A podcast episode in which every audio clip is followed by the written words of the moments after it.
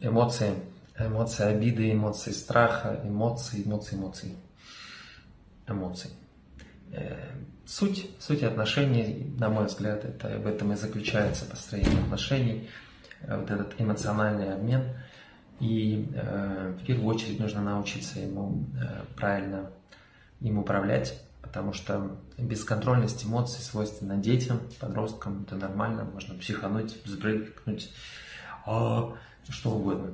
Но, э, к сожалению, эта история будет э, вас отдалять друг от друга, потому что когда двое детей орут друг на друга, э, и что, ну поорали, ну поссорились, и что, что это вам даст? Ну, полегчает, потому что скинули накопившийся негатив. Но, друзья, я же надеюсь, вы пришли на этот э, шедевральный Инстаграм, чтобы прокачаться, как-то развиться, улучшить отношения или перестроить.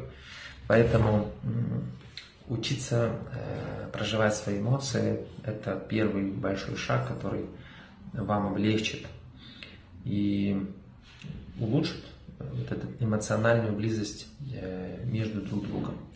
Надо помнить, что эмоциональность женщины и мужская совершенно разная, поэтому по себе я очень вас призываю